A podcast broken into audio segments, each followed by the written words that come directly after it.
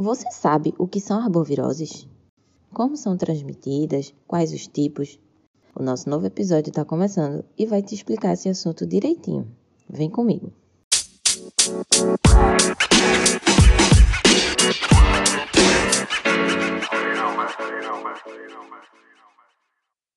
Oi, pessoal, aqui é Inês Andrade. Nesse episódio, para ajudar a explicar melhor para vocês sobre as arboviroses, vamos receber a nossa convidada, Gessiana Andrade, que é bióloga, especialista em saúde ambiental, está no finalzinho do curso de farmácia e trabalha no serviço público na área ambiental. Seja bem-vinda, Gessiana.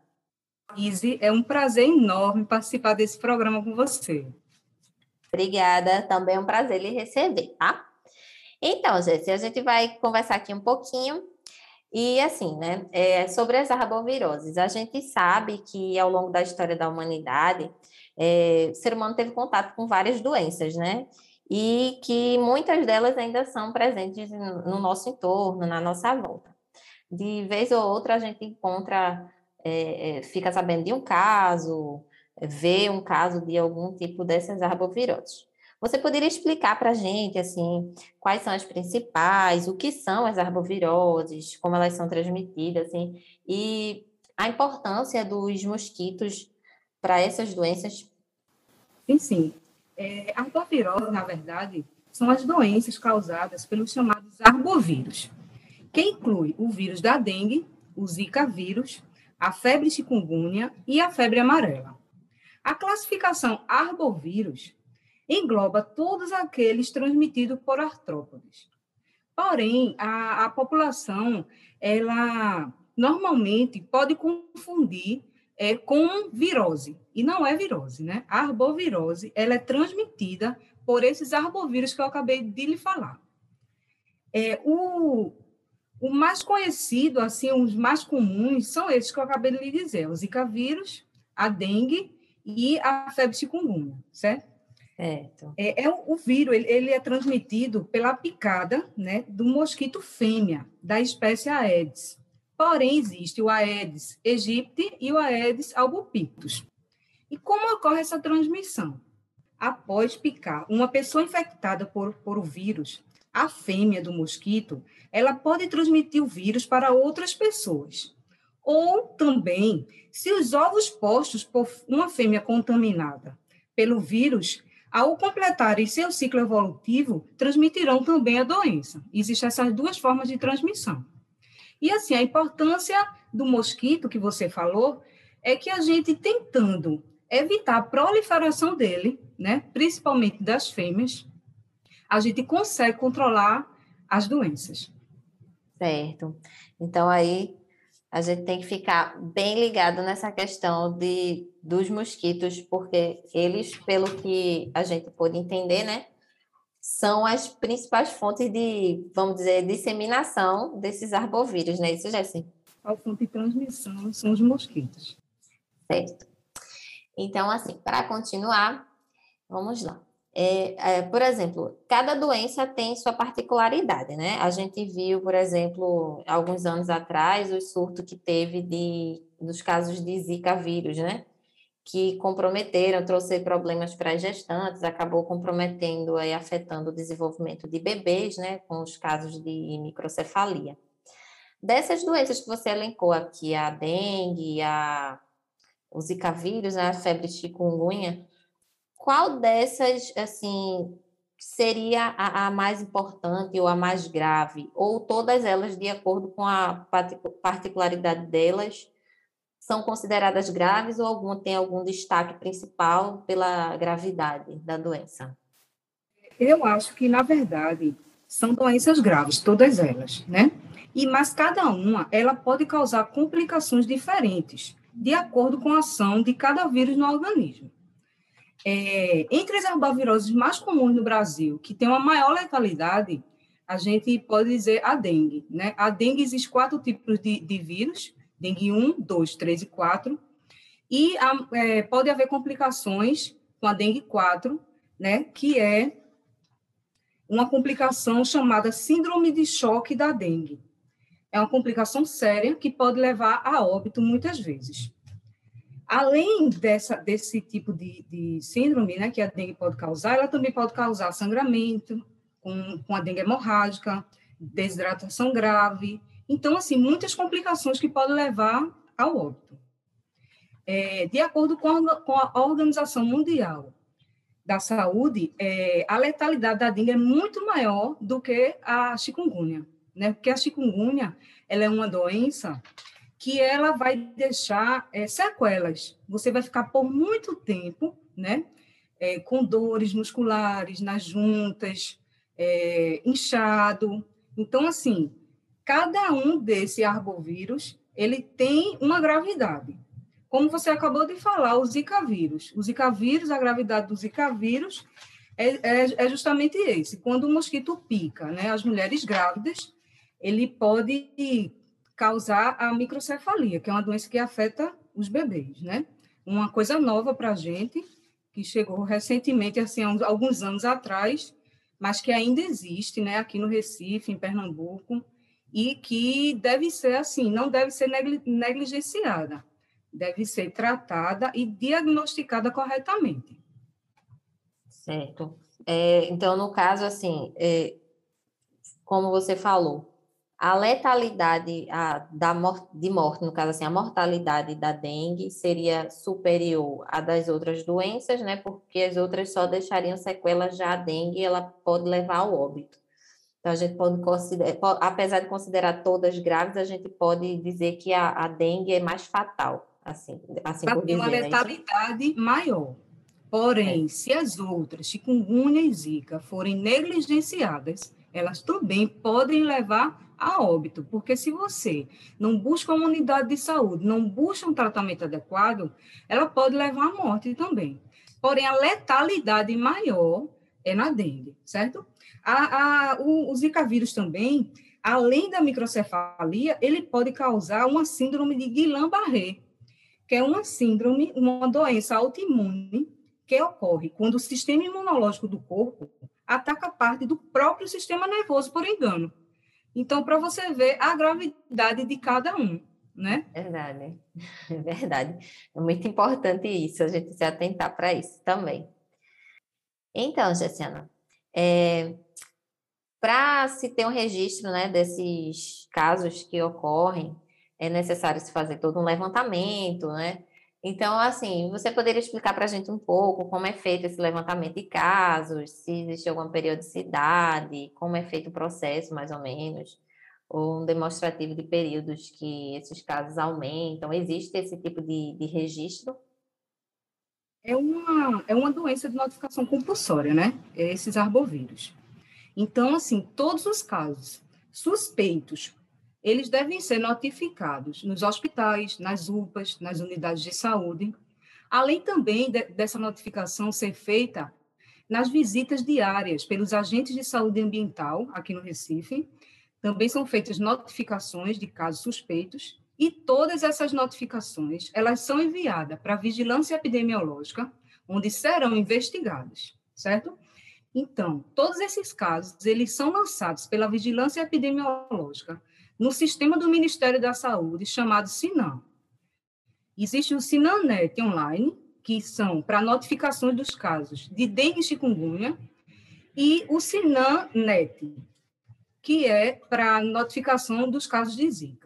Então, após a notificação nesse sistema do Ministério da Saúde, é, todos os casos eles são divulgados semanalmente no boletim epidemiológico, divulgado, né, é, aqui no nosso município do Recife.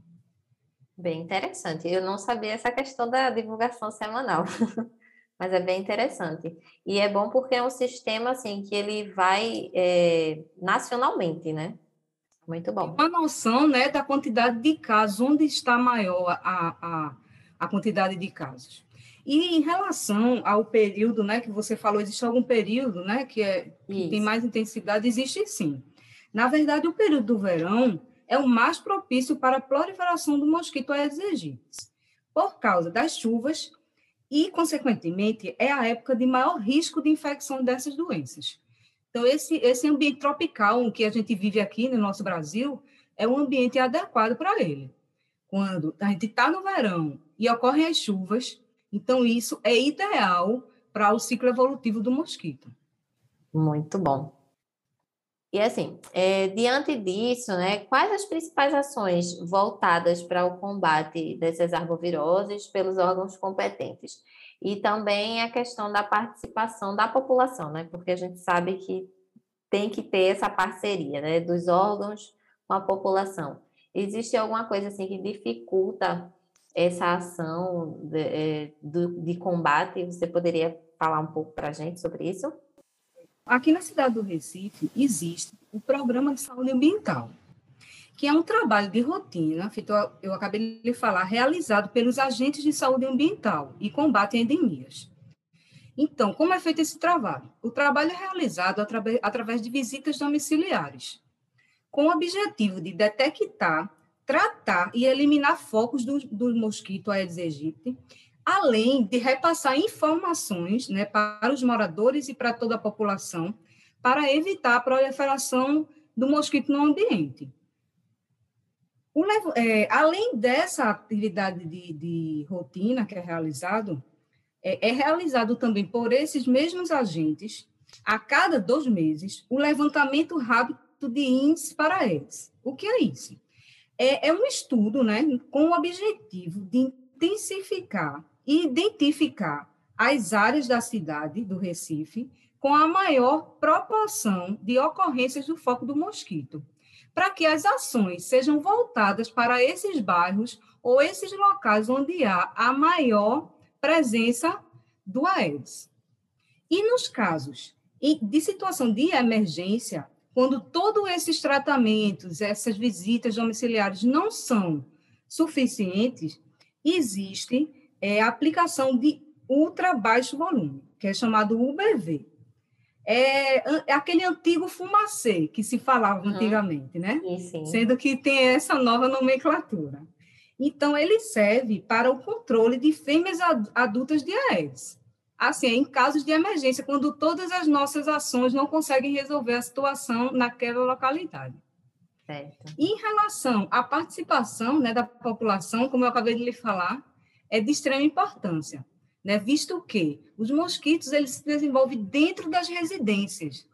E, assim, os moradores, eles são bem orientados né, pelos nossos agentes, nas nossas visitas, quanto ao cuidado com sua casa, né? É, deixar sempre a caixa d'água tampada, não deixar vasinhos de água né, cheio com água, é, evitar pneus, é, que para não levar chuva e acumular água dentro daqueles pneus, as calhas devem estar bem limpas também para não acumular água. Então, assim, para você ver, são ações né, de limpeza, de uma observação melhor no nosso ambiente que fazem toda a diferença para evitar a proliferação do mosquito.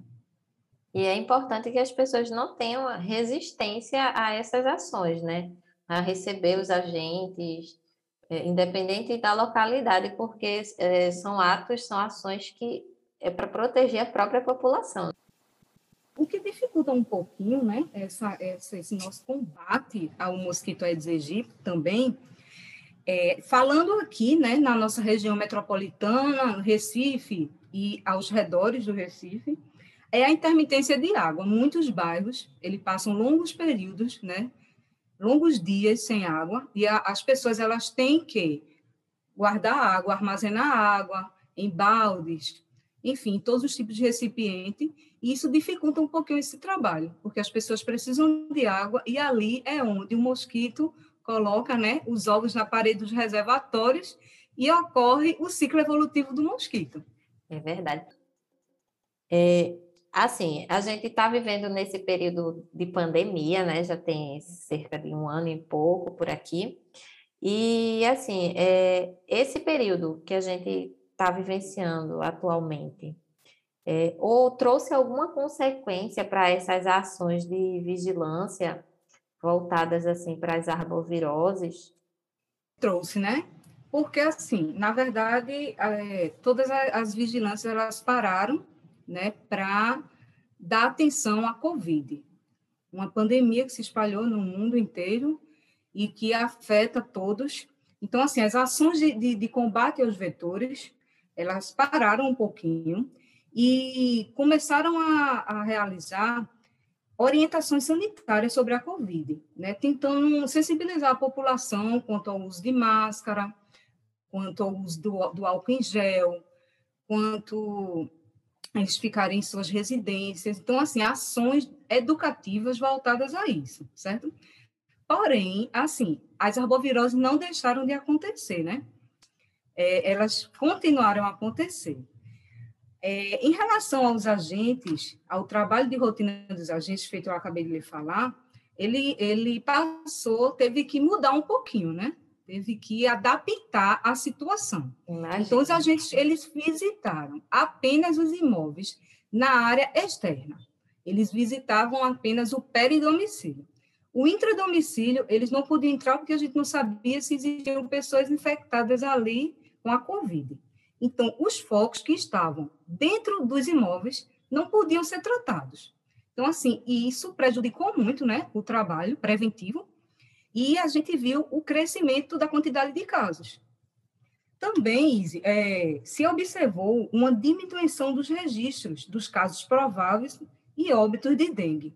E isso aconteceu em consequência porque a população ela não procurava a unidade de saúde ou uma UPA, um hospital, né, com medo, com medo de, de adquirir, né, a COVID-19.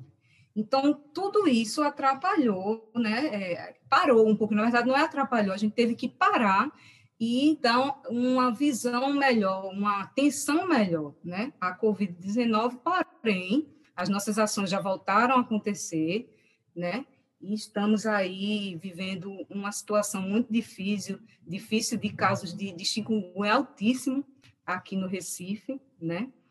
E também de dengue e de zika.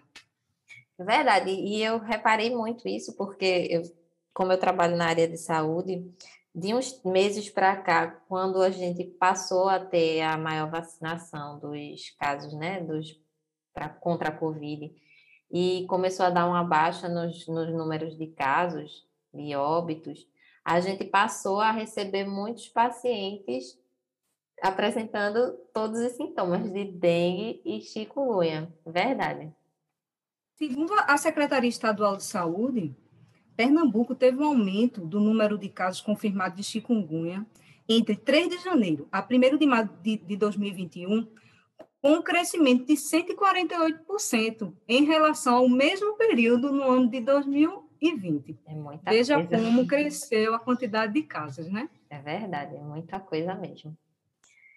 Então, Jesse, para encerrar, é, assim, você acredita ou você acha que é, essas ações que são feitas atualmente, é, elas teriam algo, algo a mais que pudesse ser feito ou que pudesse ser implementado para mudar o, o, panorama dessas arboviroses, assim.